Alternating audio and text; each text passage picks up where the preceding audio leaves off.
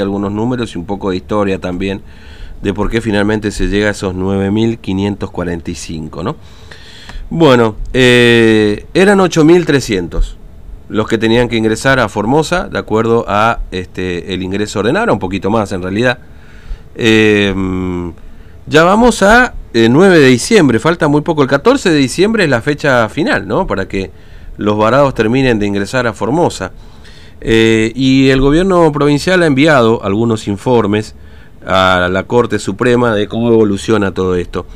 Está en línea con nosotros el doctor Carlos Lee, es abogado, es el abogado que impulsó finalmente este, esta decisión que ha tomado la Corte a través de una presentación, por supuesto, y vamos a conversar de cómo avanza todo esto. Doctor Lee, ¿cómo le va? Buen día, Fernando lo saluda, ¿cómo, cómo anda? Buen día, Fernando, ¿cómo está usted? Saluda a toda la audiencia. Bueno, gracias por atendernos. Eh, el 14 de diciembre vence el plazo, ¿no? De, de, ingreso de los varados y no me está fallando el calendario, ¿no? Efectivamente, el 14 estaríamos dando cumplimiento a lo ordenado por la Corte. Mm. Y hoy 9 de diciembre, faltando cinco días para eso, ¿cómo, cómo, cómo ve, cómo evoluciona todo esto, doctor Lee? Tomando en cuenta que la provincia hace sus informes periódicamente respecto de, del grado de avance, digamos, de los varados, ¿no? Del ingreso a la provincia sí, la provincia está elevando informes a la Corte en base a sus propias versiones, porque no es la, la que nos trasladan nosotros, pero indudablemente nosotros como respetuosos de lo ordenado por la Corte tenemos que esperar el vencimiento de los plazos y después objetar toda la manera en que se dio cumplimiento esta medida eh, judicial, mm. porque entendemos que eh, en muchas eh, juegan papeles, digamos, justificativos y no eh, ejecutivos. Mm. Y le explico por qué. Una persona que está en Río Gallego le dicen tiene dos días para empezar. ¿Cómo hace para llegar? Punto número uno. Punto número dos. Le exigen eh, los hisopados a mucha gente que estuvo varada mm. y que eh, le piden el día, el, le dan el día de ingreso el día lunes. O sea que ellos tendrían que hacerse el día sábado o, viernes y no le dan el resultado el fin de semana, le estarían dando el lunes. Lo que también implica que no llegaría tiempo para el ingreso porque le dan hasta las 12 de la noche. En muchas cuestiones, después eh, el manoseo que hay con muchas personas, de los cuales nosotros tenemos conocimiento y estamos reuniendo todas las pruebas necesarias, en el caso hipotético que ellos no mejoren el sistema de alojamiento que están implementando hasta el día de la fecha si bien hay muchos que están en, buenas condiciones, no configuran a aquellas personas que entraron por la medida judicial. O sea, de alguna manera aquellos mm. que ingresan por la medida judicial no tienen el mismo trato de aquellos que entran por el sistema ordenado y administrado de la provincia. Mm. Cuando, cuando, perdón, doctor perdón, sí, ¿eh? permíteme interrumpirlo ahí, porque dice, no tienen el mismo trato. ¿Qué ocurre, digamos? Eh, ¿Hay diferencia con la comida? ¿El hisopado tarda en llegar? ¿Cuál es la diferencia en el trato de aquellas personas que ingresan con este sistema de, de varados, digamos, o de la corte, que terminó la corte? Mire, yo tuve mm, no un solo caso, varias personas que manifestaron que ingresaron cerca de las nueve de la noche y eh, hasta el otro día, las nueve de la noche, eh, no le daban de, comer, por ejemplo. Eh, el tema de los hisopados no se hacen, si bien te piden un PCR negativo, muchas personas no tienen para pagar el PCR, entonces están ahí varados esperando una resolución que lo tienen hasta última hora y lo dejan ingresar. Pero no le hacen el PCR apenas ingresa a Formosa, sino que ya lo mandan a un centro de aislamiento y después le hacen el PCR. Como jugando una suerte que si esa persona que ingresó por el, por el sistema judicial pueda tener COVID y, no se sabe, ya lo mezclan con los otros que a lo mejor ingresaron con el PCR. Eso no sé si es un error involuntario o es un error voluntario, para ver cómo justifico que los que ingresaron con el sistema judicial vienen con contagio o algo por el estilo, y no se hicieron el PCR y tuvimos que hacerlo ingresar por la orden de la Corte. O sea, todas artimañas para, para nuevamente buscar un justificativo a su propia inoperancia. Y eso es lo que por ahí molesta, porque en vez de haber corregido mm. estos errores que se han cometido quizás por la, urgencia, la inexperiencia de manejar una pandemia, eh, no, lo, no, no lo aceptan así. Entonces siguen buscando algún justificativo para ver si le podemos culpar a alguien si llega a suceder algo. Y eso no, no creo que no corresponde, lo que estamos buscando nosotros es proteger a todos nuestros formoseños, actuar acorde a la medida judicial eh, obtenida y, tratar de vivir un poco en sociedad un poco más con mucha más paz y, tranquilidad para todos. Hay muchas cosas que creo que no, no lo siguen haciendo bien. No, vuelvo a reiterarlo, Fernando, no sé si es intencional o, si no simplemente es eh, un descuido. o, supera la, las posibilidades este, operativas que quizás tiene el gobierno, digamos, ¿no? no eh, tomando uno, ya no sabe qué mm. pensar, porque dice, bueno, fíjense que están haciendo lo posible lo imposible, dijeron ellos, pero mm. tuvieron ocho meses para hacer posible todo esto, y no lo hicieron. Y ahora buscan, porque siempre eh, los relatos es eh, cuatro, tres contagiados por el sistema judicial, pero no, no, no, el resto de los contagios que hubo por ingresos ilegales, por el hacinamiento de personas, eso parece no importarles a ellos. Mm. La, realidad es que la pandemia, eh, la enfermedad existe. Ahora, ¿eso implica que nosotros eh, actuemos mal con nuestro compromiso? No, no implica eso. Eso es tener que brindarle asistencia y ayuda a nuestros compromisanos, porque para eso nos comprometimos. Para eso asumimos la función pública. Y es lo que tenemos que dar respuesta.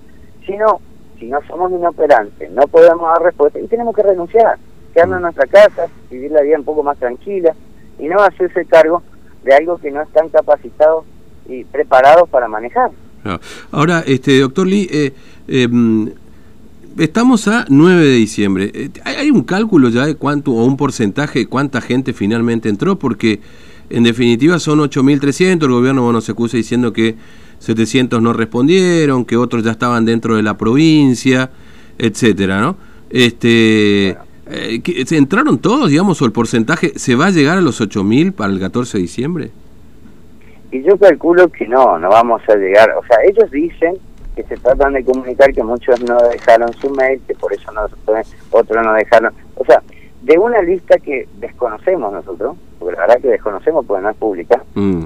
entonces no sabemos a quiénes ellos llaman, a quiénes nos llaman. Nosotros tenemos contacto con muchos varados que nos, nos llaman y nos dicen no me llamaron, no me están avisando, se están pasando los días. Entonces, lo que pasa es que uno no puede decir, bueno, están siguiendo este sistema o este otro sistema y lo están haciendo así, más o menos para tal fecha te van a llamar, porque eh, absolutamente lo desconocemos. Ellos elevan informes, justifican, como le estoy diciendo, algunas cuestiones que rechazan. ¿Y cómo no van a rechazar si, si le piden que entren en dos días y están a 5.000 kilómetros o 4.000 kilómetros? Es imposible. Tienen que rechazar. Entonces tiene que poner acepto. O si no le mandan todo un, un protocolo que tiene mm. que decir que renuncia o algo así. Pero ¿para qué hacen esto? No porque esa persona no quiera volver, porque justamente está queriendo volver.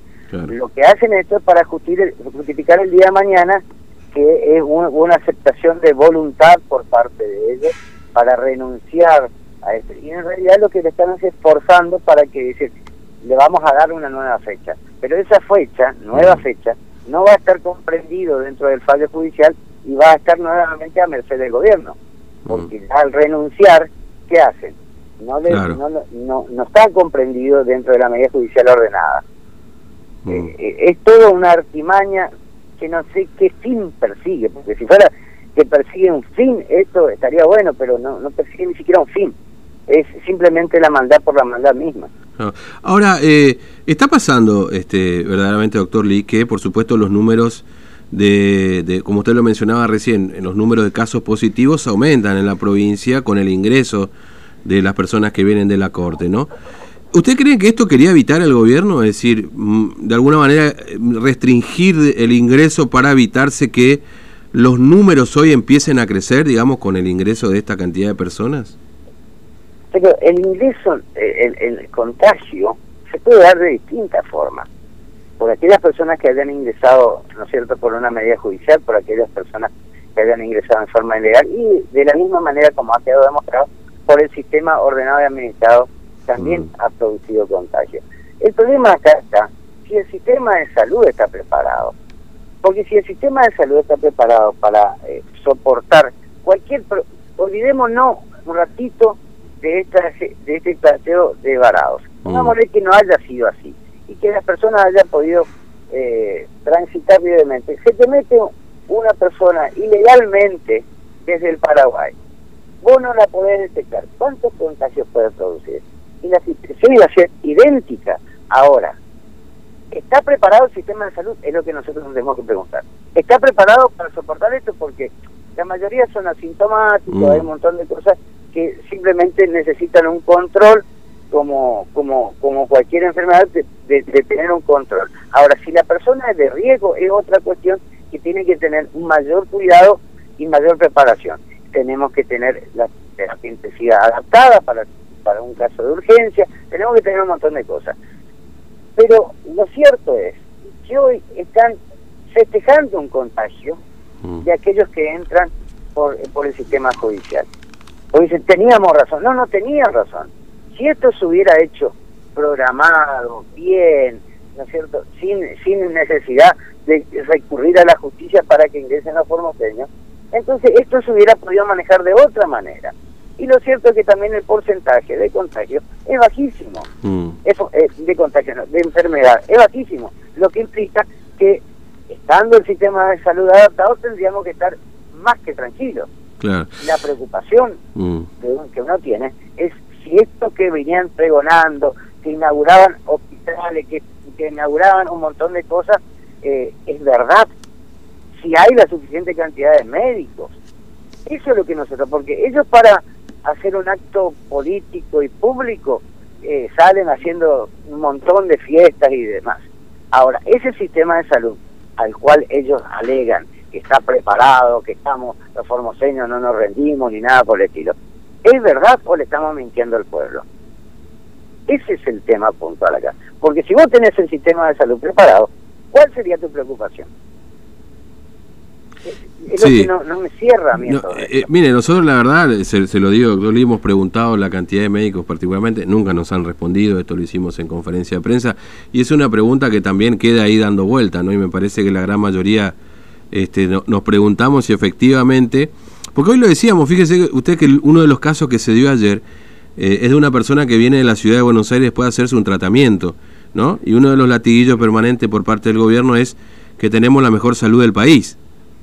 Sin embargo, todavía la gente tiene que ir a la ciudad de Buenos Aires para hacerse tratamiento, digamos, ¿no? Pero bueno, o sea... por, eso le digo, o sea, la preocupación más grande que uno tiene es si el sistema de salud, porque ellos ocultan todo, ocultan la cantidad de médicos, ocultan la mm. cantidad de, de, salas de, terapia intensiva, ocultan todo. O sea, ellos largan la versión que a ellos les conviene. Mm. Como los mismos informes eh, a la Corte Suprema, nunca van a decir que se equivocaron, nunca van a decir que cometieron un error. O sea, ellos lo único que tratan es justificar todo. O sea, echarle la culpa al vecino, al otro, al, abogado, al juez, al, al, perro, al gato, pero nunca van a ser responsables. Ellos son, la Madre Teresa de Calcuta no se equivocan en nada, ¿entendés? Todo es bondad, solidaridad, y ha quedado demostrado, plasmado, que no les importa tres pepinos a los formoseños, mm. porque tampoco le están dando una solución a Clorinda, tampoco han eh, dado soluciones a, otras, a otros requerimientos que hoy urgen en la provincia, porque la gente no va a morir por la pandemia, se va a morir de hambre.